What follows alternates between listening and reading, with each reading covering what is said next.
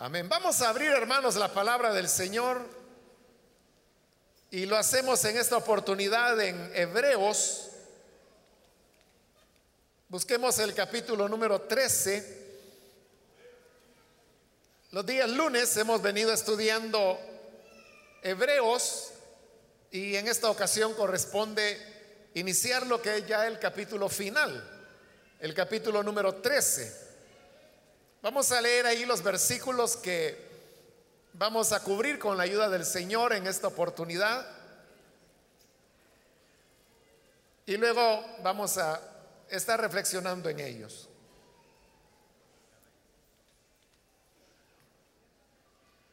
Dice la palabra de Dios en Hebreos capítulo 13, el versículo 1, sigan amándose unos a otros fraternalmente.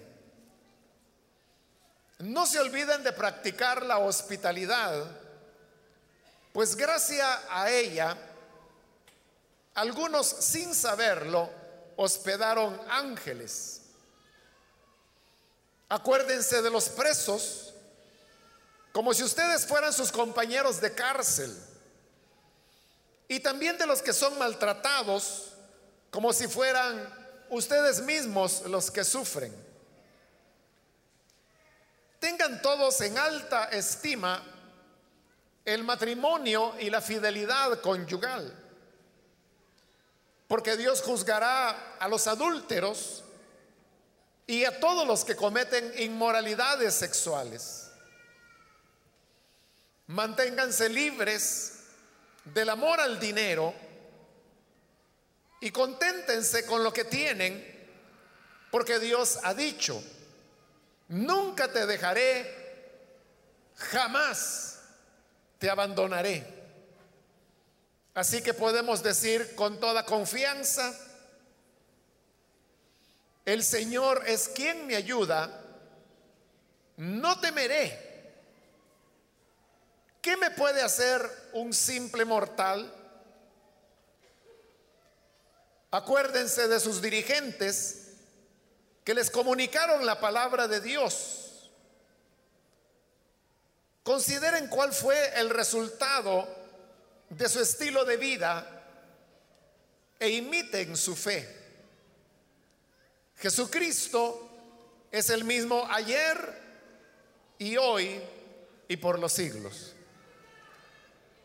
Amén. Hasta ahí dejamos la lectura. Pueden tomar sus asientos, por favor, hermanos.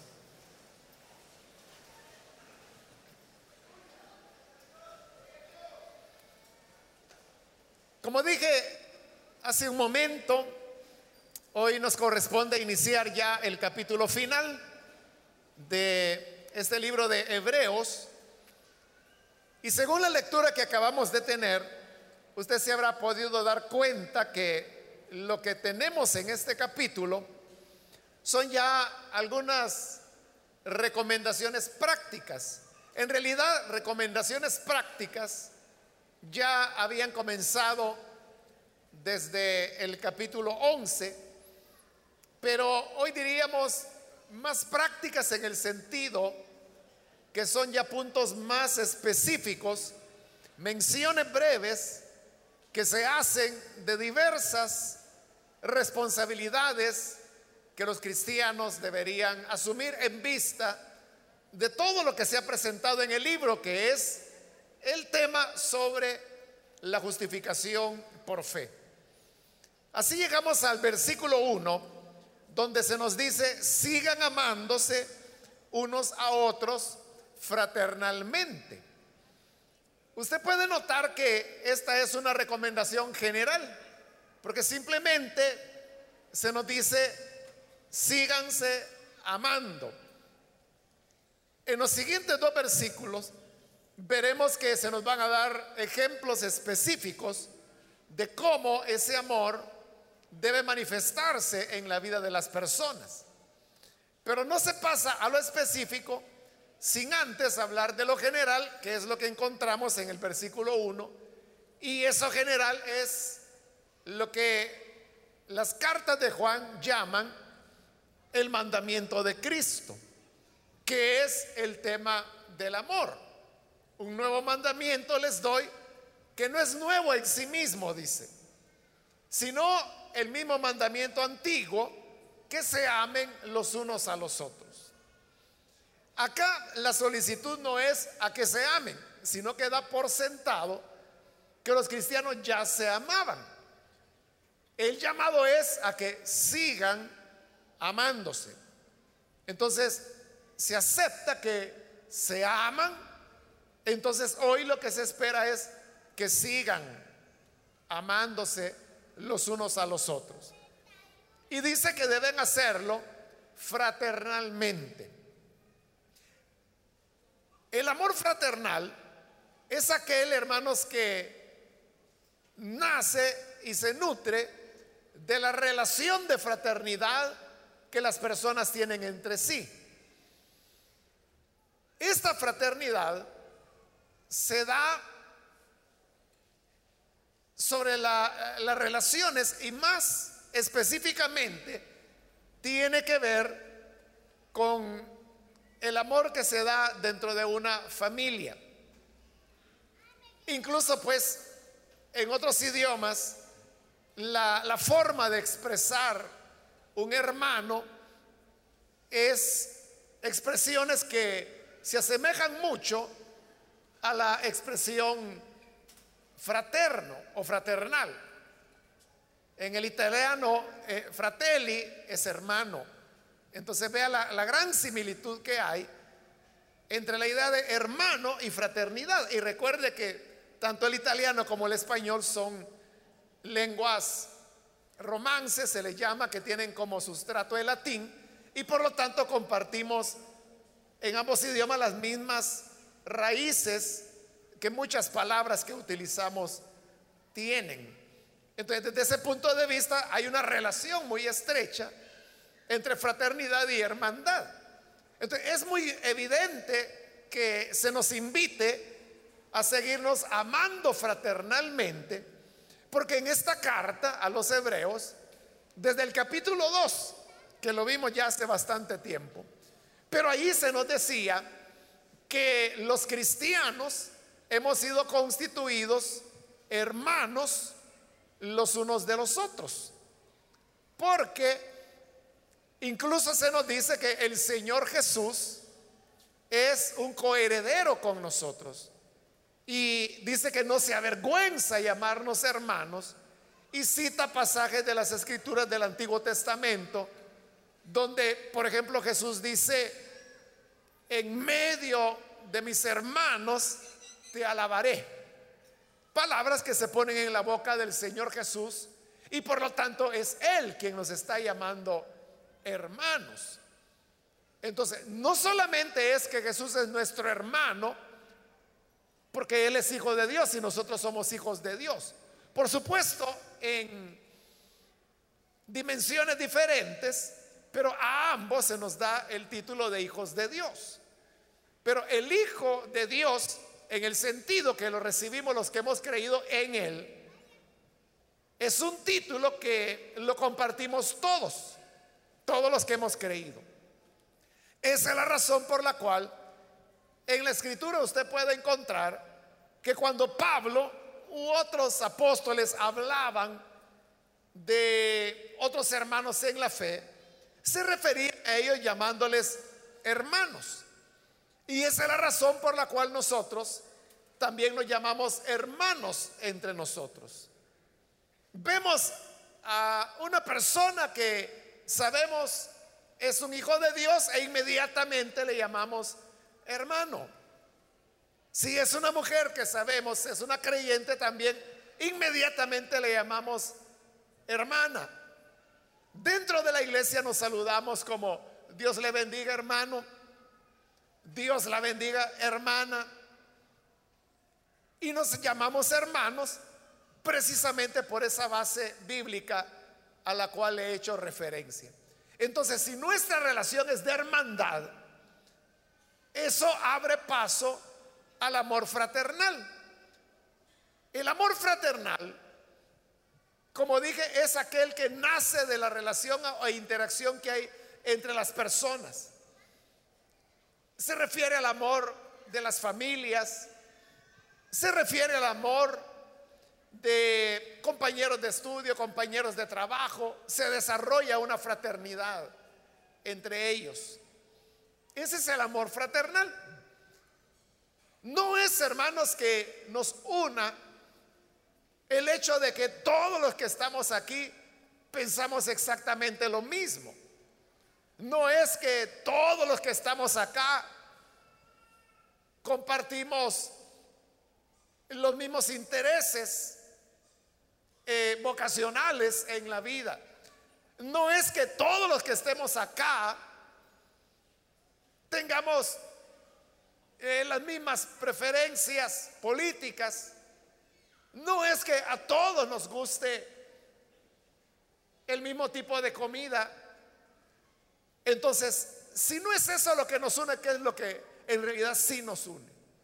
Lo que nos une es el hecho de saber que la otra persona es un redimido de Dios y por lo tanto es un hermano. Si una mujer que quizá yo no conozco, no sé qué piensa, no sé cuáles son sus criterios acerca de varias cosas de la vida diaria, pero sé que ama a Dios y que le teme, entonces yo sé que es una hermana en Cristo. Eso es lo que desarrolla el amor fraternal. Y por eso es que podemos amarnos. Tal vez no porque nos conocemos desde hace mucho tiempo.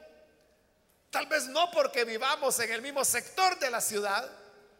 No porque tengamos la misma preparación académica. No porque tengamos los mismos gustos o preferencias, sino que por el hecho que nos reconocemos los unos a los otros lavados en la sangre del Señor. Y por lo tanto, eso nos permite amarnos fraternalmente. Ese es el mandato general. Pero ahora, como le dije, vienen los ejemplos específicos. El primero de ellos lo encontramos en el versículo 2.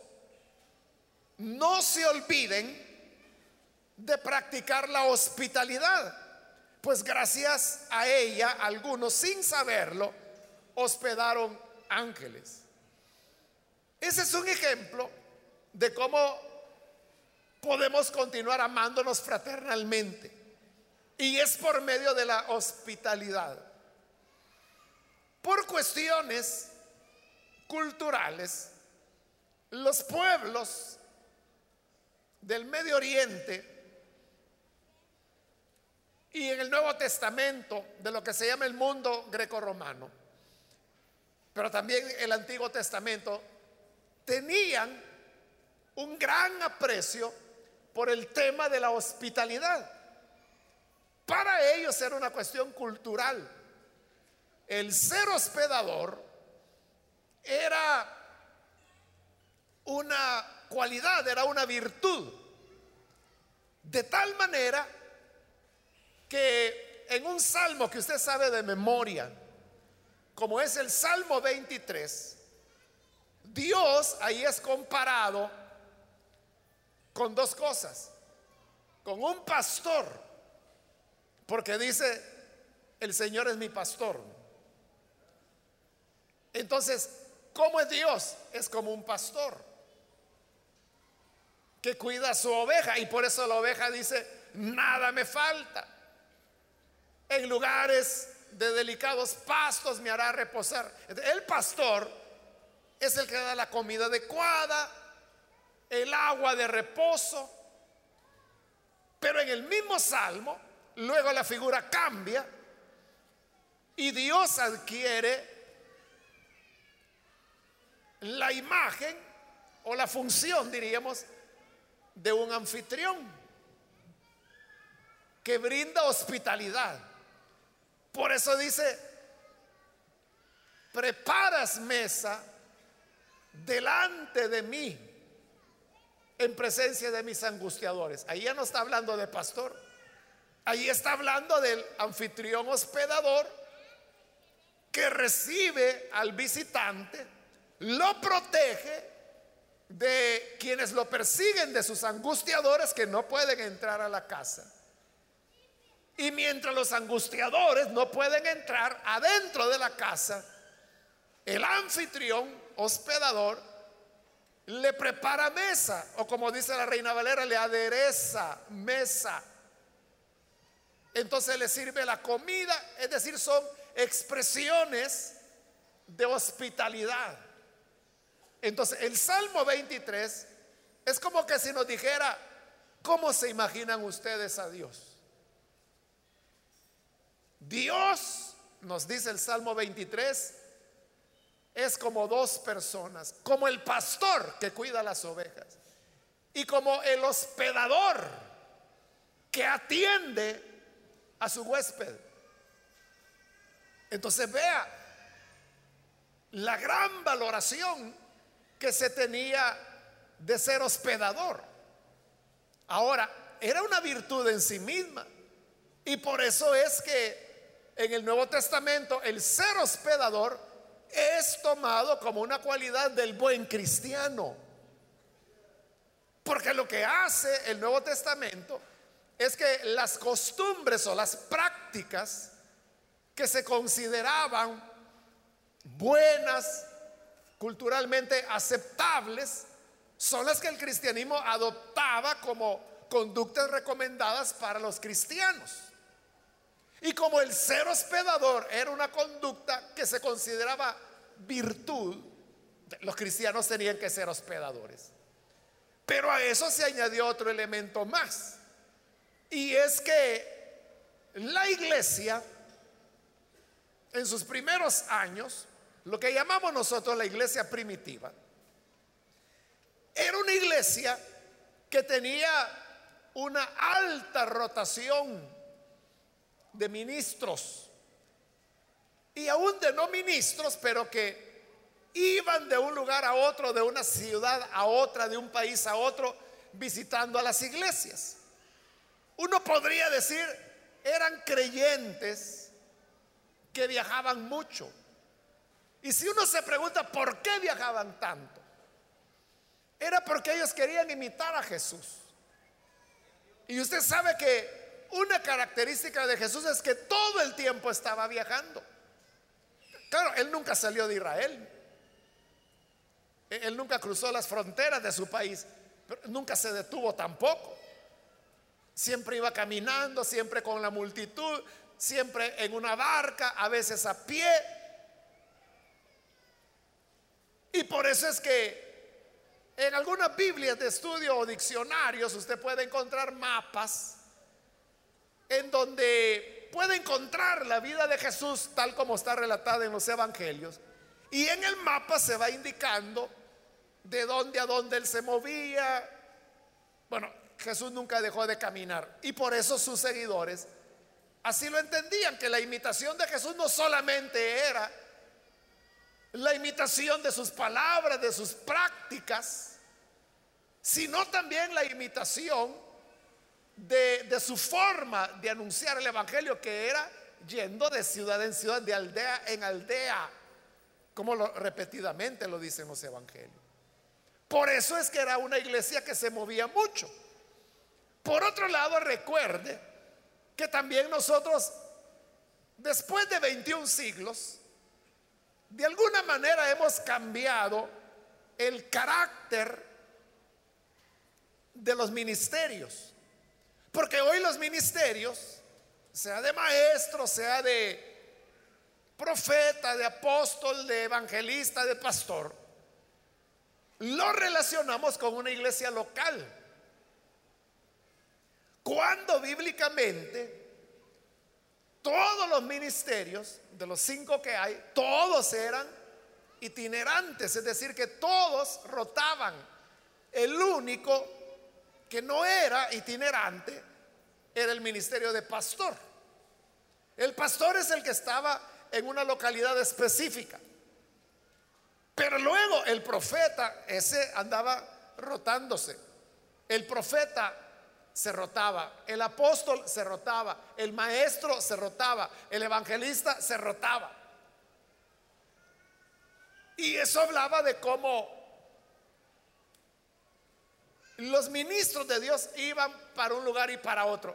En el libro de los hechos, en las cartas, usted lo puede ver, con frecuencia se habla de Apolos, que por ahora no quería ir a Corinto, pero que posteriormente irá. A Tito lo dejé en Creta. Timoteo quedó en Tesalónica y estaba yo preocupado hasta que vino a mí.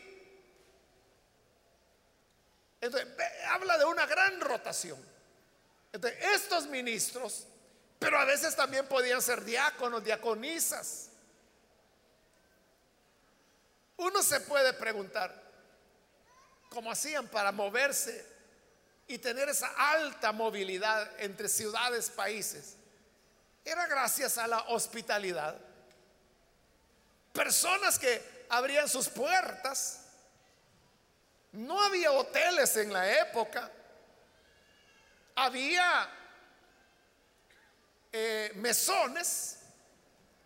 El problema era que no eran lugares muy adecuados para que los cristianos ahí se quedaran, porque era como se quedaban todos los viajeros.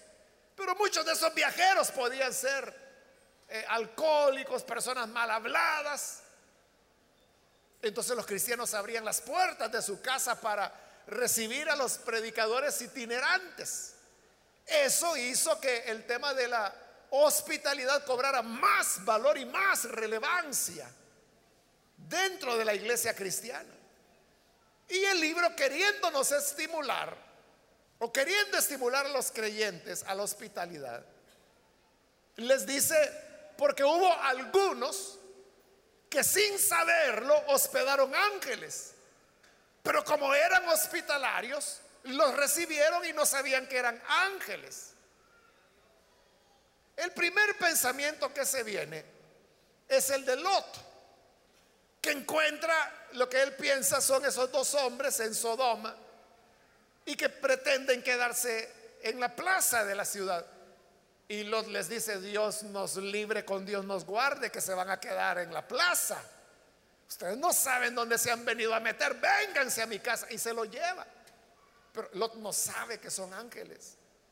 Para él son seres humanos pero en realidad son ángeles que le van a salvar la vida a la mañana siguiente porque viene la destrucción sobre Jerusalén. Igual uno puede pensar en el ángel que visitó a Manoa. Manoa pensó que era un hombre, pero lo atiende, lo hospeda, le da de comer. Y hasta que el ángel sube a la llama, se da cuenta que ese no es un humano, que es un ángel del Señor, pero ya lo ha atendido. Algunos han dicho que si Hebreos habla del tema de hospedar ángeles, es porque algunos habían ya hospedado ángeles, pero caídos. Y que eran personas que quizás se habían aprovechado de ellos y que no quedaban con ganas de recibir a otra persona.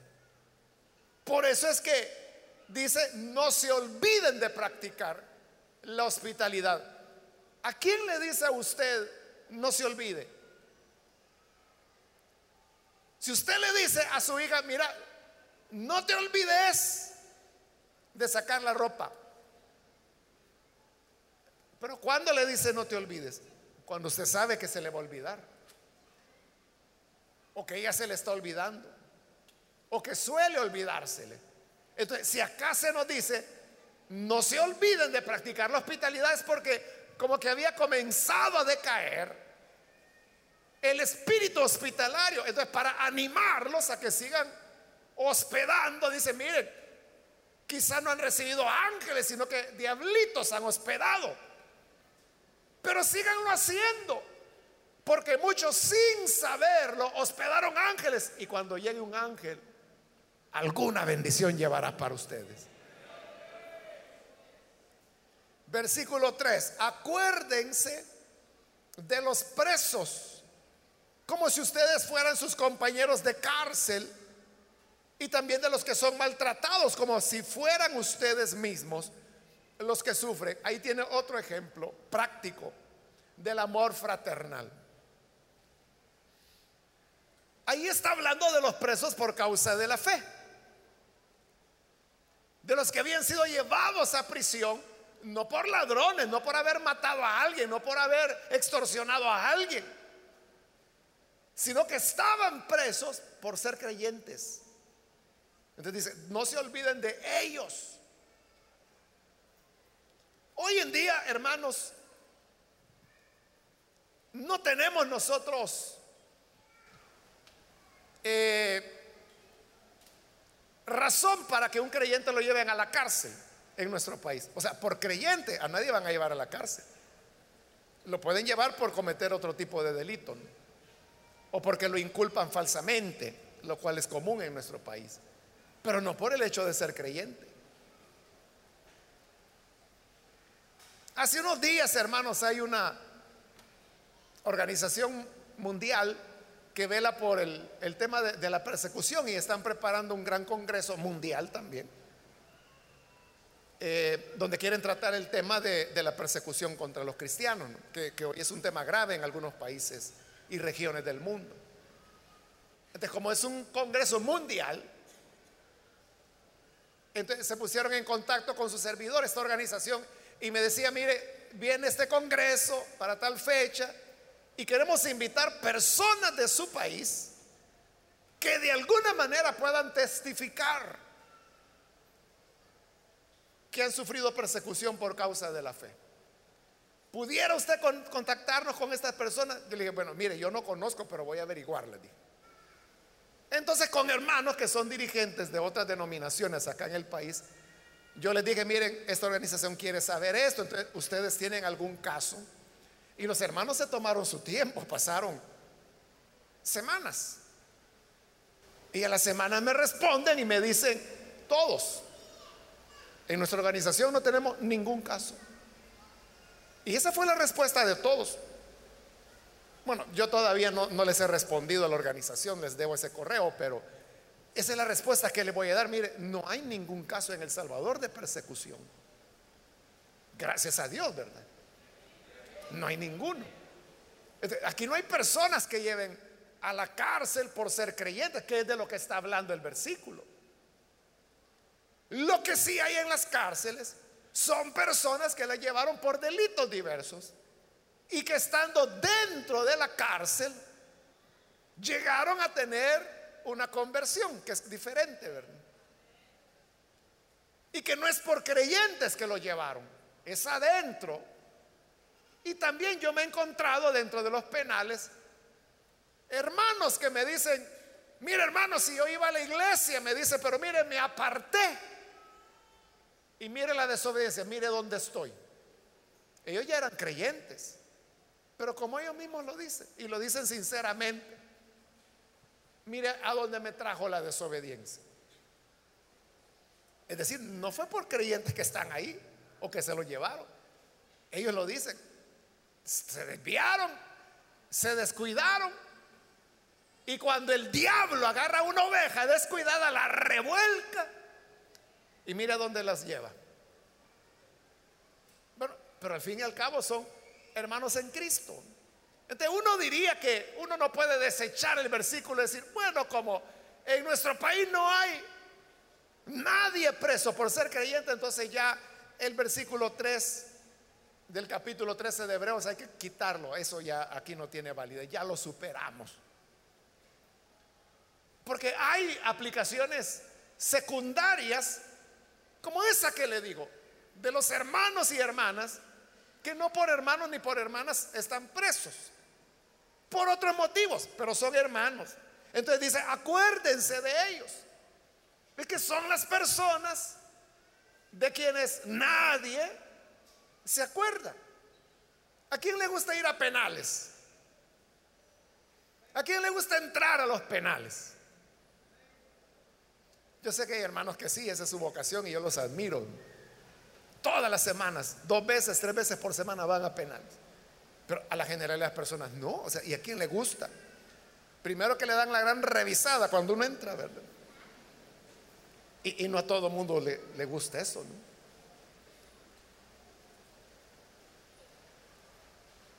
Entonces, no se recuerdan de ellos.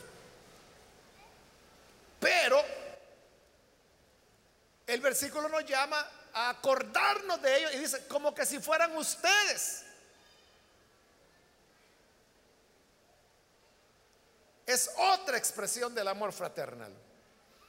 En el versículo 4 se nos dice, tengan todos en alta estima el matrimonio y la fidelidad conyugal, porque Dios juzgará a los adúlteros y a todos los que cometen inmoralidades sexuales.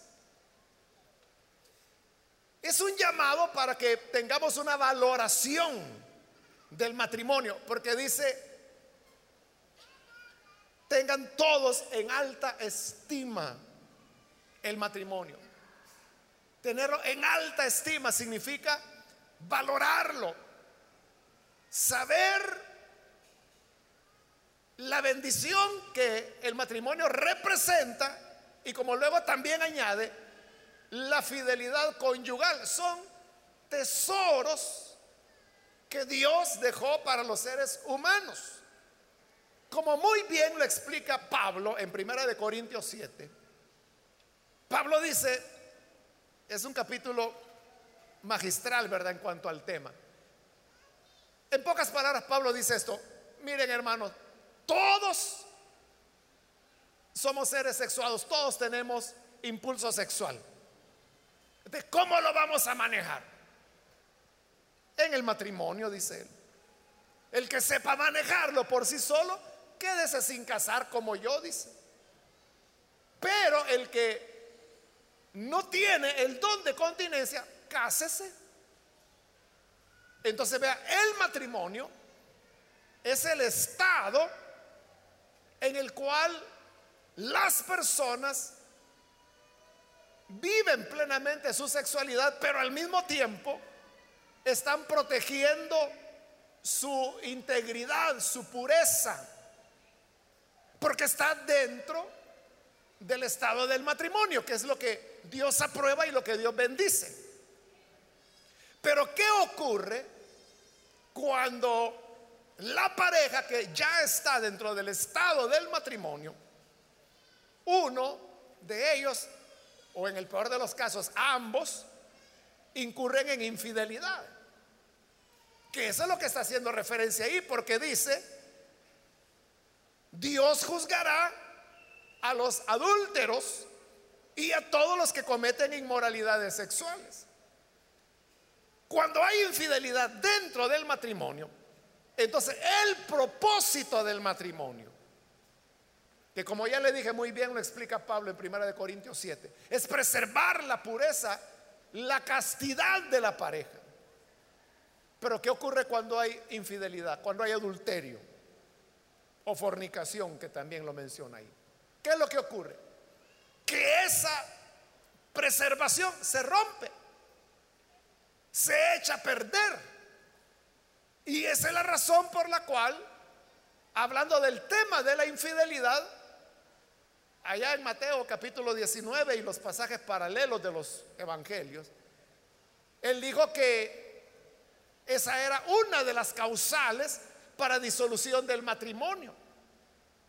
Pero ¿por qué la infidelidad es una causal para disolución del matrimonio, porque la infidelidad o adulterio, como dice acá, lo que hace es que desnaturaliza el matrimonio.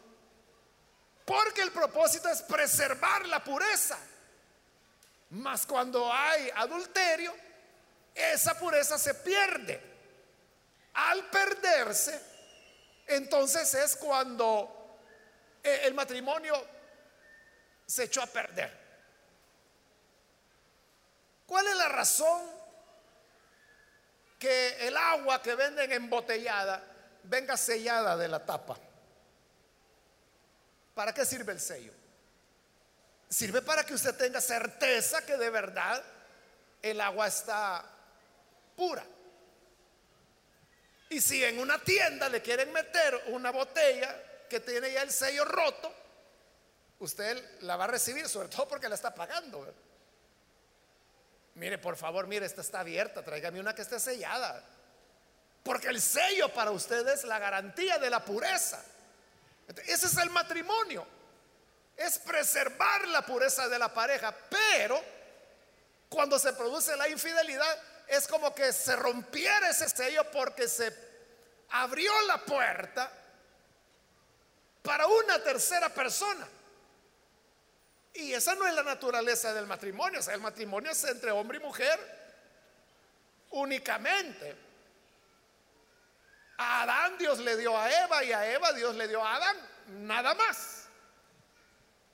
Lamec sería el que siglos después habría de tomar dos mujeres, pero ese ya rompió el sello de la pureza del matrimonio. Entonces, una vez el sello está roto o el agua se ha contaminado, ¿cuál es el sentido que el agua continúe embotellada si ya se contaminó? Ya, no tiene sentido. Igual, el matrimonio que por medio de la infidelidad se echa a perder, deja de tener la razón o el sentido de por qué Dios creó el matrimonio. Y por eso es que el Señor dijo, porque la pregunta que le hicieron a Jesús fue, ¿se puede el hombre divorciar por cualquier causa? No, dijo Jesús. No, a menos, dijo él, que sea por causa de infidelidad o de fornicación. Dijo, no, no, no, no, no se puede divorciar por cualquier razón. Solamente que sea por infidelidad. ¿Y por qué por infidelidad sí y por otras razones no? Porque la infidelidad es la que desnaturaliza. Le pierde el sentido. O sea, no es, hermano, que la persona que sufrió la infidelidad no pueda o no deba perdonar. O sea, de hecho ese es el primer recurso que hay que buscar. El tema no es entonces de perdón. El tema no es de que sea el pecado imperdonable y que se adulteró, ese se va al infierno y ni la sangre de Cristo lo puede perdonar. Ese no es el tema. El punto es, desnaturalizó el matrimonio. Hay personas que no pueden vivir con eso. Pierden la confianza totalmente y dice, es que me engañó. Y tiene razón. Se siente herido o herida. Entonces dice, no, yo, yo, yo, no, yo ya no voy a tener paz, yo ya no voy a poder manejar esto. Entonces, no puede manejarlo. Desea disolver el matrimonio, divorciarse el Señor dijo, bueno, si es por infidelidad, puede hacerlo. Hay otras personas que dicen, bueno, me falló. Y la verdad es que yo tampoco he sido tan tan que se diga. Entonces, lo voy a perdonar y vamos a seguir. Y hay parejas que salen adelante, aprenden la lección y le dicen, eh, mira, yo te fallé, cierto, me fui con la fulana.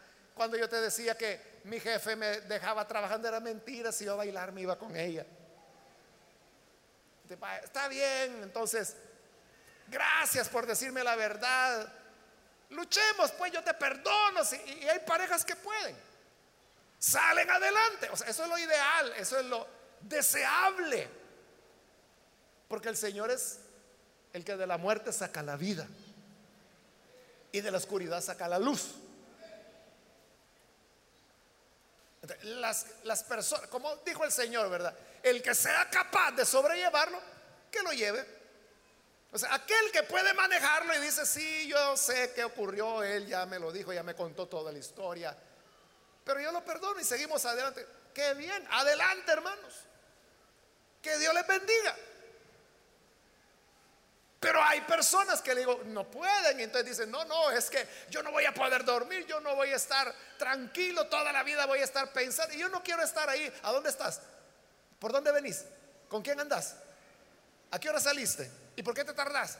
O sea, no, yo no quiero estar con eso. por eso dice, tengan en alta estima el matrimonio. Valorarlo. Porque Dios juzgará a los adúlteros. Cuando ahí dice Dios juzgará a los adúlteros, dice A lo que se refiere es que Dios los va a castigar.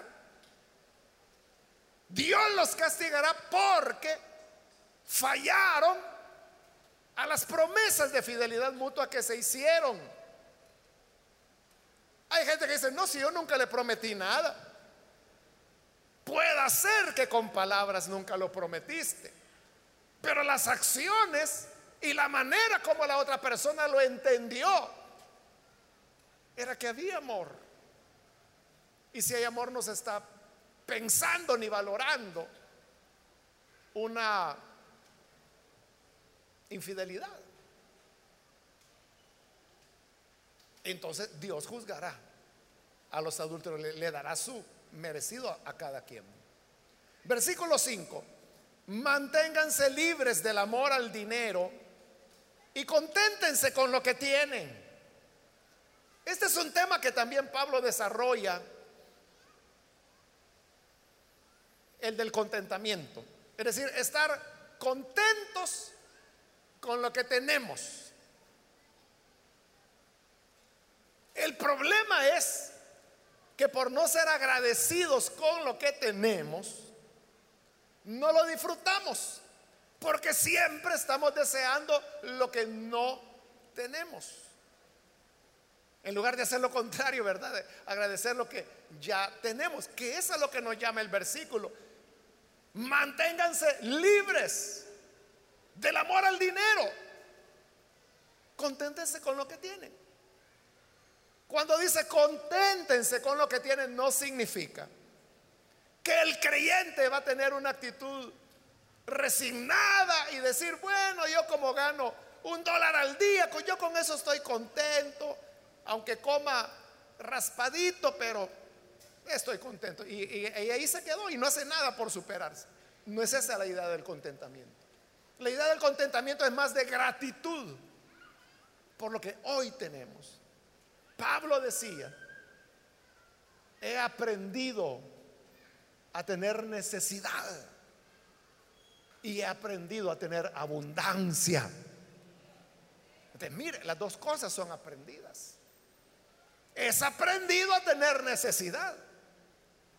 Y tener contentamiento en la necesidad es aprendido.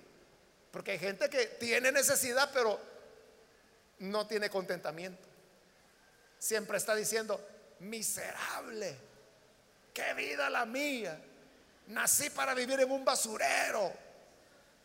Esa persona no tiene contentamiento.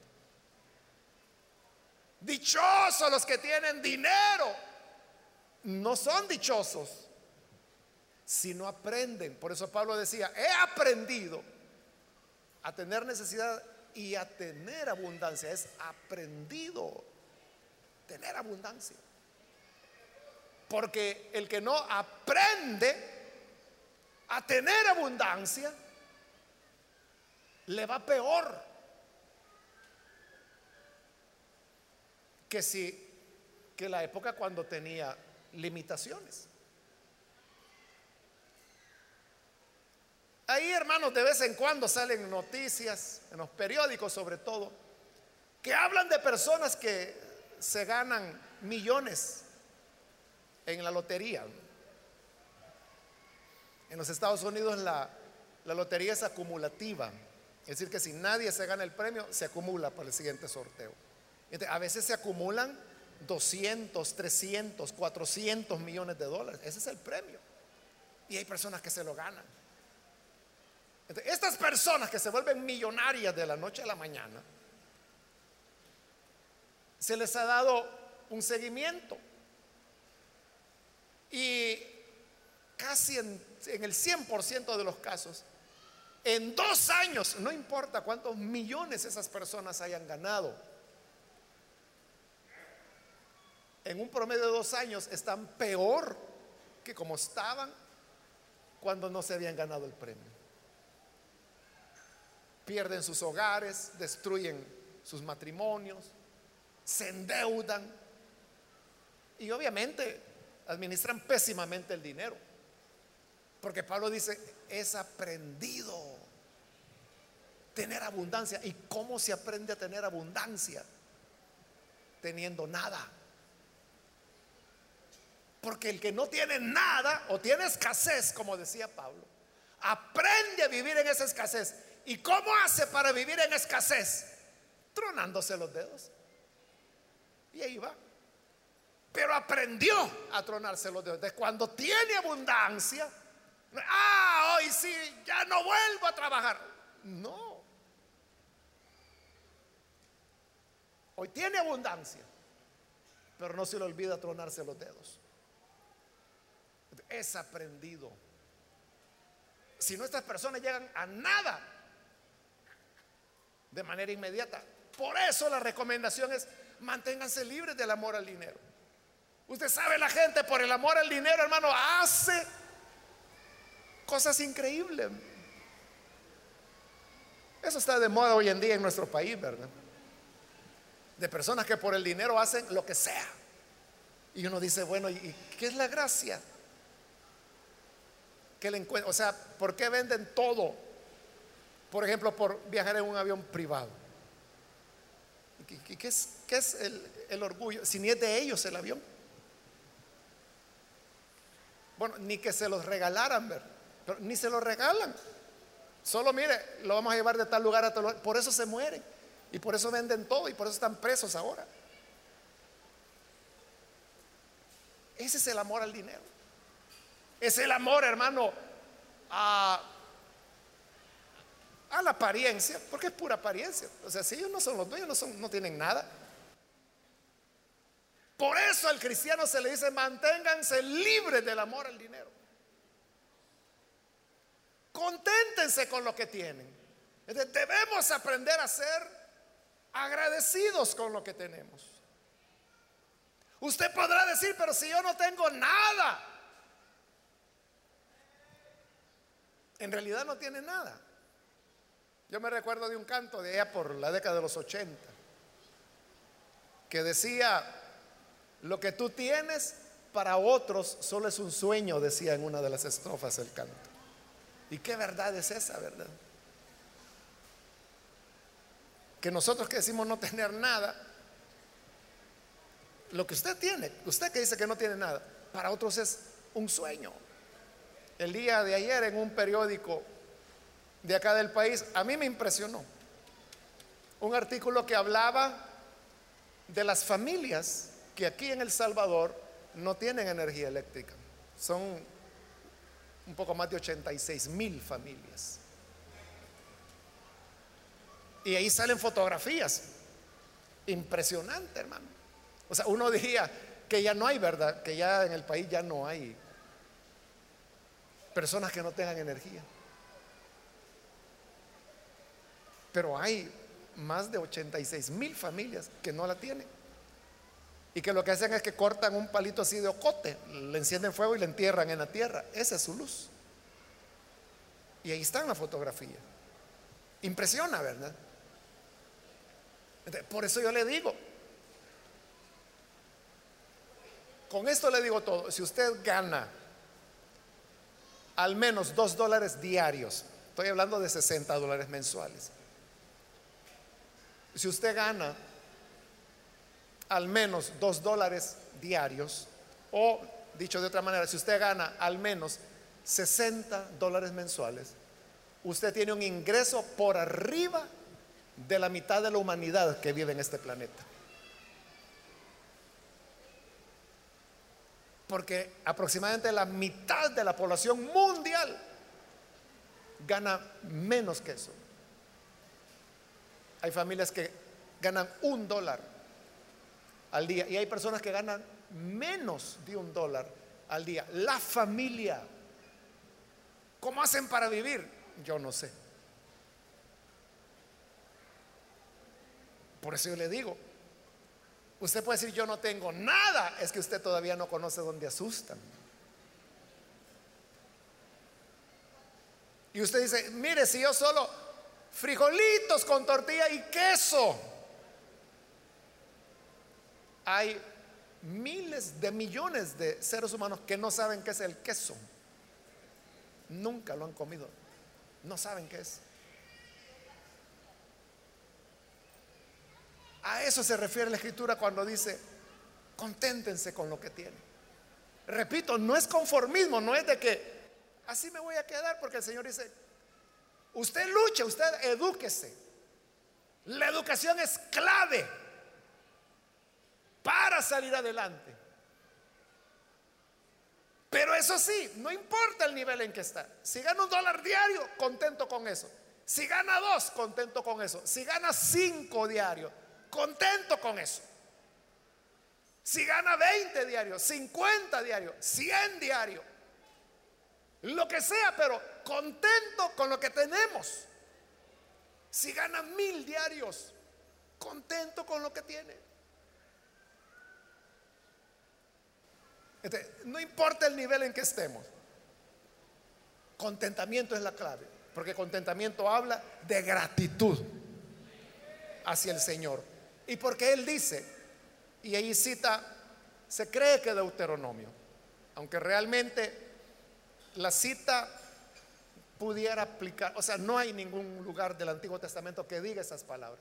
Sí hay pasajes, como cuatro o cinco pasajes, que suenan a esto. Y muchos creen que es Deuteronomio. Pero dice, nunca te dejaré, jamás te abandonaré. Ese es el punto. Que con abundancia o escasez el Señor dice, nunca te dejaré. Jamás te abandonaré. Siempre Él estará con nosotros. Y por eso dice el versículo 6, así que podemos decir con toda confianza, el Señor es quien me ayuda, no temeré. ¿Quién me, qué me puede hacer un simple mortal? Si el Señor es quien me ayuda.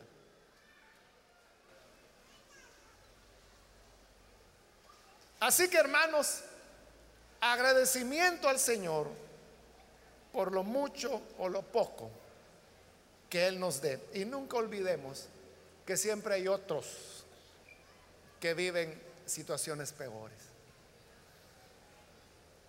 Usted sabe que el sistema de salud aquí en nuestro país el sistema público de salud, usted sabe que no tiene muy buena fama, ¿verdad? Y usted dirá, es que eso de ir a un hospital público, esa es la muerte, ahí lo matan a uno. O, llega de emergencia y le dan un papelito para que regrese en tres meses. Y en emergencia. Entonces, claro, todo eso no está bien, ¿verdad? Está mal, muy mal. Pero sabe algo. Lo ha de saber, pero yo se lo recuerdo. Hay gente, guatemaltecos que vienen buscando ser atendidos aquí en el país. Hay hondureños, nicaragüenses que vienen a El Salvador porque aquí está mejor el sistema de salud que en sus países. Si nosotros nos quejamos de cómo está aquí, ¿cómo estará el sistema de Guatemala, el de Honduras? que la gente prefiere venir acá. Dice, por lo menos en El Salvador en emergencia me dejan cita para dentro de tres meses, pero en Guatemala es para tres años. Por eso le digo, uno, uno puede quejarse y, decir qué desgracia, pero ellos dicen, dichoso el salvadoreño. Dichoso los salvadoreños que tienen eso, o sea que es mucho mejor que lo que ellos tienen. Y obviamente mucho mejor que los países donde no hay, no hay, así de sencillo, no hay sistema de salud. Un día yo platicaba con un médico que ocupa una posición alta en el Ministerio de Salud. Y platicando de este tema, de los extranjeros que vienen, yo le preguntaba, mire, le digo, y cuando viene un extranjero y que simplemente hace fila, lo atiende, le dije yo, o sea, no tiene que demostrar que él es un salvadoreño, puede venir un extranjero. Y él me dijo, sí, me dice, hay tratados internacionales, me dice, que dice que la atención no se le puede negar a nadie. Y puede ser, y nosotros sabemos, me dice, que vienen directamente a eso. Ellos no pagan impuestos acá, a ellos no les cuesta nada esa atención que van a recibir ahí. Pero me dice, no podemos negarles, porque son tratados internacionales. Entonces, esta pobre gente viene por eso, buscando algo mejor que lo que tienen en sus países. Entonces, a eso se refiere el Señor cuando dice que tengamos contentamiento. Nos vamos a detener hasta ahí, hermanos, por el tiempo, pero en la próxima oportunidad retomamos los dos versículos que nos quedan pendientes. Vamos a orar, vamos a cerrar nuestros ojos. Y antes de hacer la oración, yo quiero invitar a las personas que todavía no han recibido al Señor Jesús como su Salvador. Pero usted ha escuchado hoy una palabra que nos habla de